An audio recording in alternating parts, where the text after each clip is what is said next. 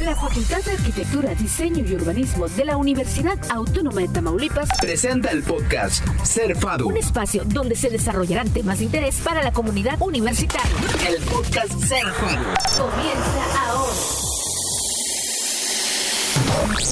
Hoy en el podcast Ser FADU, la maestra Alma Gabriela Galván Sánchez nos hablará de los planes de ordenamiento territorial. El plan de ordenamiento territorial es una ley. Probable que si lo revisamos, si haya construcciones que estén fuera de, para ir ordenando hacia dónde va a crecer, es un instrumento. Quédate con nosotros, esto es el podcast Ser FADU.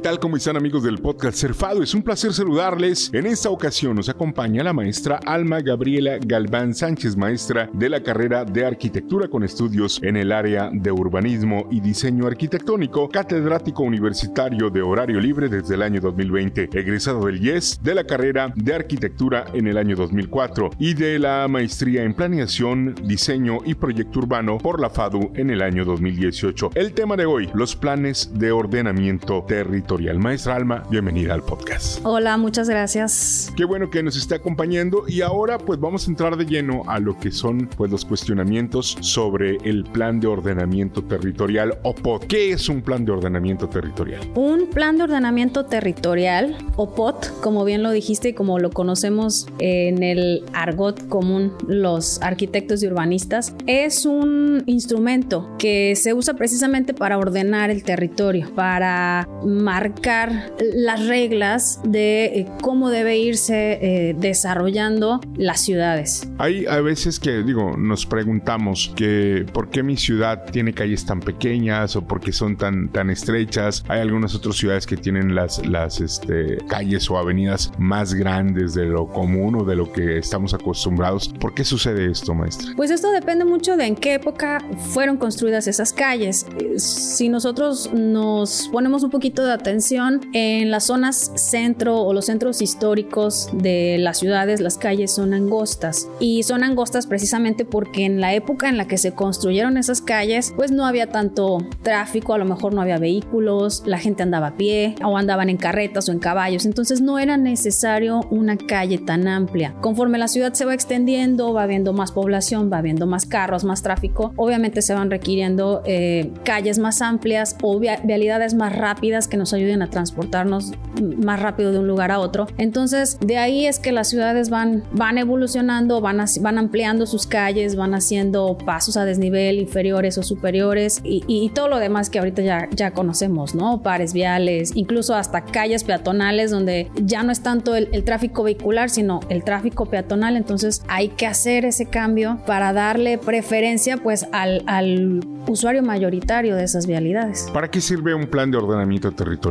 El plan de ordenamiento territorial sirve para, pues como dije en un momento, para ordenar, para decirle a los constructores, a los urbanistas, a los gobiernos y, direcciones de obras públicas, desarrollo urbano, etcétera, cómo se debe ir eh, llevando el desarrollo de la ciudad, el crecimiento de la ciudad. Y no me refiero nada más en cuanto a vialidades, sino en cuanto a construcciones, en dónde está permitido, por ejemplo, si es una zona turística, si es un centro histórico, hay que conservar el centro histórico, eh, si es alguna zona habitacional, y ahí es donde luego vienen estas restricciones de, es una zona habitacional, no puedes poner comercio, no puedes poner eh, lugares eh, donde vaya a ir muchas personas en vehículos porque no hay espacio para estacionamiento, las alturas, si se permite poner edificios, si solamente son casas unifamiliares, para eso sirve, para ir ordenando hacia dónde va a crecer, si va a crecer hacia el norte, hacia el sur, hacia el río, hacia, hacia dónde, ¿no? Eh, para eso sirve, para ir guiando en el proceso del crecimiento de la ciudad y no nada más en cuanto a extensión, sino en el mismo crecimiento interno. Eh, ¿De qué manera ayuda a los estudiantes de arquitectura y a los arquitectos en sí el saber que existe un plan de ordenamiento territorial? Bueno, es importante porque un plan de ordenamiento territorial es una ley. Es una ley como lo es el reglamento de construcciones, como es la ley para el desarrollo urbano. Es, es una ley que nos, que nos va marcando pautas y restricciones eh, de construcción. Por ejemplo, yo a mis alumnos siempre les digo, hay que revisar el plan de ordenamiento territorial, hay que saber, incluso cuando vamos a hacer una casa habitación, hay colonias en las que hay restricciones de porcentajes de construcción, que hay que dejar algún porcentaje sin construir para dejar áreas verdes o hay que librar eh, tantos metros de frente. Este, hay, hay planes de ordenamiento que nos marcan la altura, por ejemplo, eh, tenemos un, plan parcial aquí en Tampico, en la zona de la Laguna del Carpintero, que nos dice todo lo que es alrededor de la Laguna del Carpintero, qué tipo de construcciones se pueden poner, porque no puedes construir cualquier cosa. Entonces hay que revisar qué tipo de construcciones me permite, qué alturas, qué eh, imagen este, y, todo eso. Entonces es bien importante desde que somos eh, profesores ir enseñándole a los alumnos a que los consulten y para los alumnos que sepan que existe, saber cómo se utiliza y empezar a consultarlos desde ya porque existen ahora y están para quedarse, ¿verdad? Y van a ir siempre evolucionando conforme evolucione la ciudad. Esa es una duda que me surge en ese momento que de, de la plática. ¿Quién regula el plan de ordenamiento? territorial o quién es el que está al pendiente de que no se rompa eh, eh, como, como, tal esta, esta ley de ordenamiento territorial? Bueno, son, son varias em, dependencias. Primero, eh, por parte del Estado, pues tenemos la Secretaría de Desarrollo Urbano, que es, así es, que son los, digamos, los que llevan la batuta en cuanto al, al plan de ordenamiento. A nivel metropolitano, Tampico, Madero, Tampico, Ciudad Madero y Altamira, existe el IMEPLAN, que es el Instituto Metropolitano de Planeación del sur de Tamaulipas. Y ellos se encargan de la elaboración y de hacer todas las consultas para, para estos planes de ordenamiento. Y luego ya de manera particular, los ayuntamientos, por medio de las dependencias de obras públicas y desarrollo urbano, son quienes deben de vigilar que se cumpla el plan, este, todas las reglamentaciones del POT. Cuando yo voy a pedir permiso para construir, pues eh, ellos tienen que revisar el tipo de proyecto que yo estoy presentando y tienen que cotejar que cumpla no solo con lo que dicen las leyes existentes, con el reglamento, sino también con lo que dice el plan de ordenamiento territorial de la zona. Sí, no, no puedes construir un edificio al lado de tus casas habitación, ¿no? De, Así en, es. en desarrollos este, como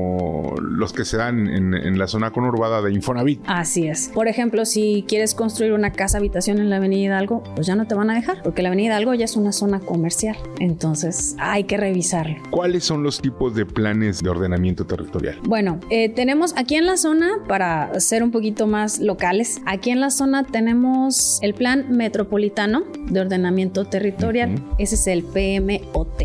Este es un plan que involucra a Tampico, Ciudad Madero y Altamira como zona metropolitana que somos finalmente somos tres municipios con gobiernos independientes, pero eh, funcionamos en conjunto. Entonces, este plan metropolitano de ordenamiento territorial sirve para coordinar los proyectos que involucran a dos municipios o a los tres municipios. Ya estamos hablando eh, de alguna vialidad o de algún eh, desarrollo, por ejemplo, este, la playa, por ejemplo, una parte está en Madero, otra parte está en Altamira. Ahorita como tal no hay un, plan que abarque las dos zonas, pero sí, por ejemplo, hace años se hizo una ciclovía que viene desde Ciudad Madero, me parece que agarra una parte de Tampico y luego va hasta Altamira. Eh, esa ciclovía eh, debía estar, o más bien estuvo en el Plan Metropolitano de Ordenamiento Territorial. Entonces son proyectos que ayudan a, eh, a toda la zona metropolitana. Tenemos los planes parcial, no, los planes de ordenamiento territorial POT. Tenemos aquí el POT de Tampico,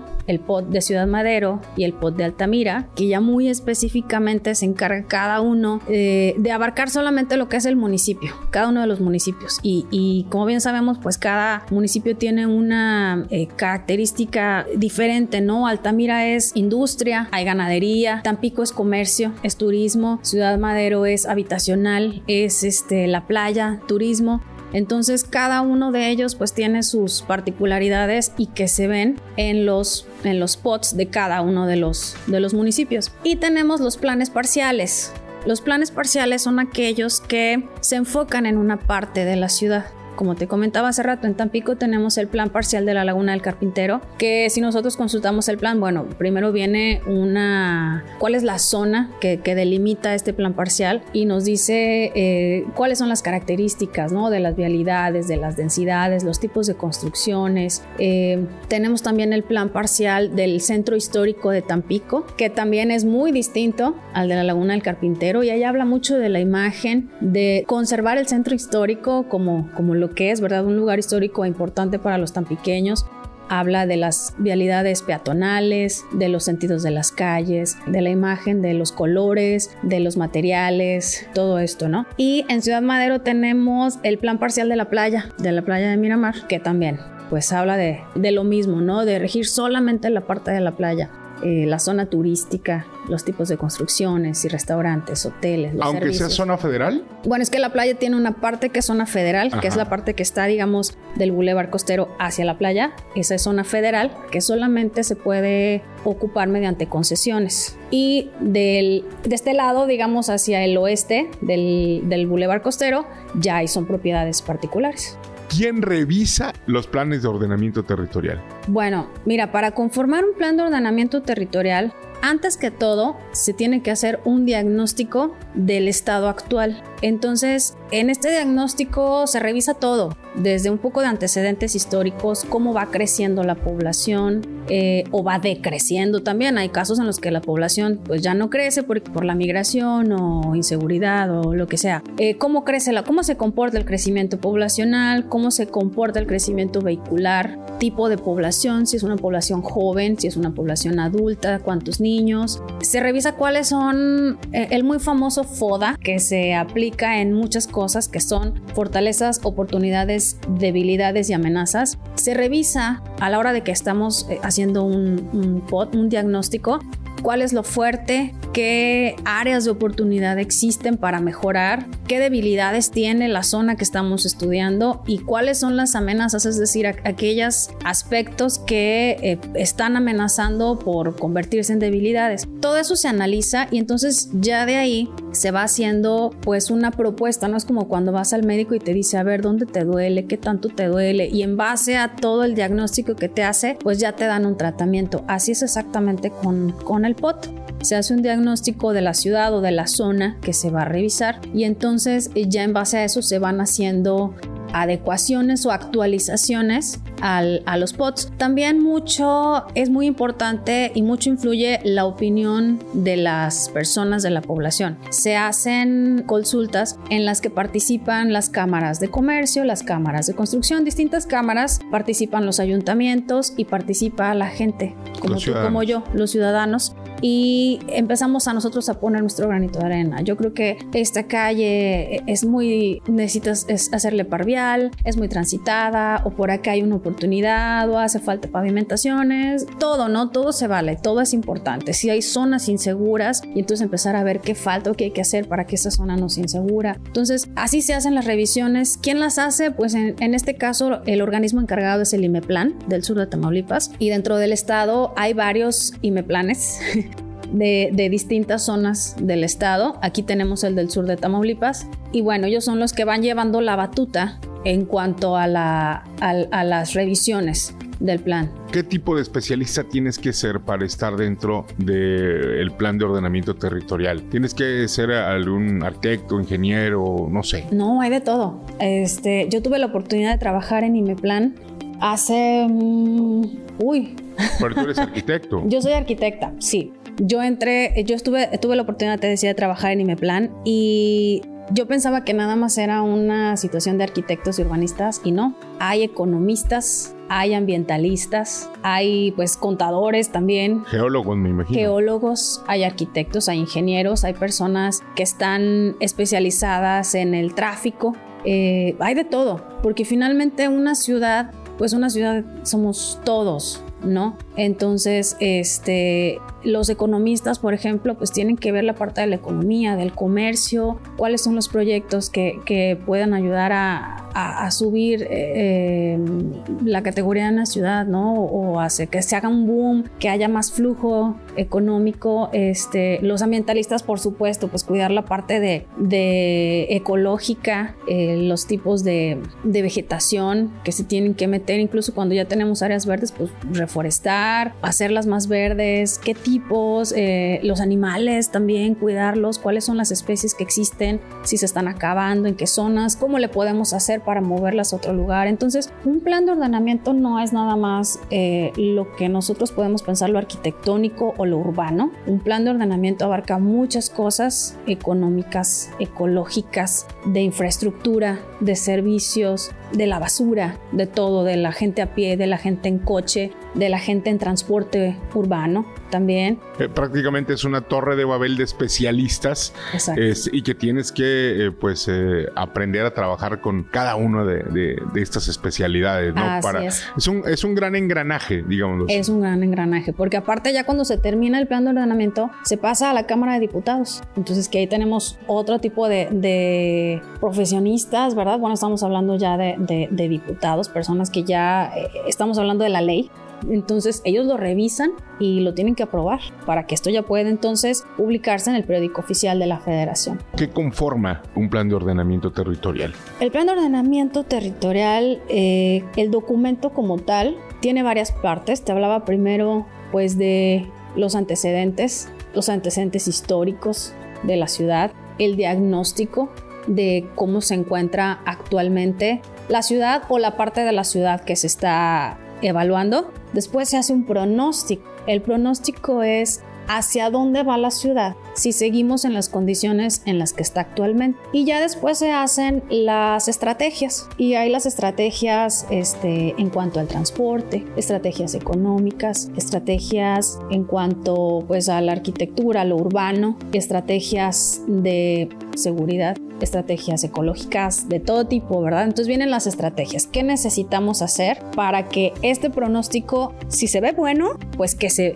que se mantenga así y si no es muy bueno, pues entonces cambiarlo para que sea mejor. Son las estrategias y ya después se van haciendo los planes de inversión y ahí es donde empezamos a ver si se necesita desarrollar el comercio en alguna zona, el turismo en otra, si se necesitan hacer inversiones en para darle más agilidad a la ciudad, inversiones en educación, en salud, etcétera, etcétera. ¿no? Hay, hay muchas, muchas eh, tópicos en donde se puede invertir. Lo decías hace un momento, el claro ejemplo de plan de ordenamiento territorial lo tiene la Avenida Hidalgo. Así es, y, es un ejemplo bien claro y muy, muy, muy fácil de, detectar de cómo ha ido cambiando la ciudad y cómo se ha ido este, actualizando conforme el, el, mismo comportamiento de la, de la ciudad, ¿no? De, de los ciudadanos más bien. Sí, empieza en la calle Altamira pues muy angostita porque es el centro histórico, porque era nada más el paso de carretas, caballos,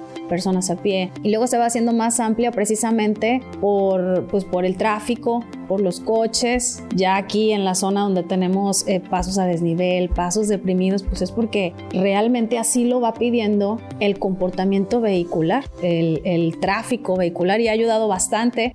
Y ya luego cuando pasamos al aeropuerto ya se convierte en carretera, porque pues es la carretera que nos lleva al municipio de Altamira. Y ya de ahí, bueno, la avenida de la industria, que, te cuento, pues es, es, una carretera de, con tráfico pesado y, y muy, muy fluida también sobre todo en las horas de la mañana y de la entrada y en la tarde ya de salida de trabajo. Pero es la misma vialidad, tiene un comportamiento distinto todo a lo largo, desde la zona centro hasta, pues bueno, es que esta vialidad ya se convierte en carretera, pero pues básicamente es la que nos va, lleva de salida de, de la zona sur, ¿verdad? La que nos lleva. ¿Hay eh, una vigencia del plan de ordenamiento territorial? Sí, los planes de ordenamiento normalmente tienen una vigencia, pueden ser 10, 15, 20 años, más o menos este, tienen vigencia de unos 15 a 20 años o se hacen pronósticos a 20 años. Sin embargo, sí se hacen revisiones, a veces cada 5 años, depende cómo se vaya, se vaya viendo eh, la problemática de la ciudad. O si se va viendo que algo que se propuso tal vez no esté funcionando como se esperaba, se van haciendo revisiones. Esas revisiones pues no tienen, digamos, una fecha específica, pero más o menos cada cinco años. Pero todos los planes de ordenamiento tienen una vigencia y al momento que termine esa vigencia se tiene que presentar otro plan de ordenamiento. Muchas veces se hacen actualizaciones que se presentan antes de la fecha de, la, vigencia. Pero bueno, es completamente válido porque no podemos esperar que en 20 años todo se comporte de la misma manera, ¿no? Hace dos años nos llegó el COVID y cambiamos completamente nuestra manera de, vivir de la ciudad. Entonces ahí es donde vienen las revisiones. ¿Hay construcciones fuera del el plan de ordenamiento territorial en este momento en Tampico, en Madero o en Altamira? Sí las hay porque hay construcciones que son previas al POT, ¿sí? O sea, Tampico es una ciudad pues ya antigua. Muchas zonas, muchas colonias son colonias que ya existían antes del, del, plan de ordenamiento. Entonces, lo que ya estaba antes, pues no lo podemos modificar. No podemos llegar y tirar una casa que está en un terreno que está marcado como comercial. Sin embargo, si esa casa en algún momento alguien quiere comprar ese terreno y decir es que yo quiero hacer aquí un hotel, lo puede hacer sin problema, ¿sí? Porque el plan lo permite. Pero si estás en una zona habitacional que sigue como zona habitacional y tú quieres poner un hotel, no se va a poder. Entonces es probable que si lo revisamos, sí haya construcciones que estén fuera de, pero no de manera ilegal ilegal o a sino propósito, por sino por la circunstancia de la antigüedad que tiene ya ese comercio o esa propiedad, cualquiera que sea.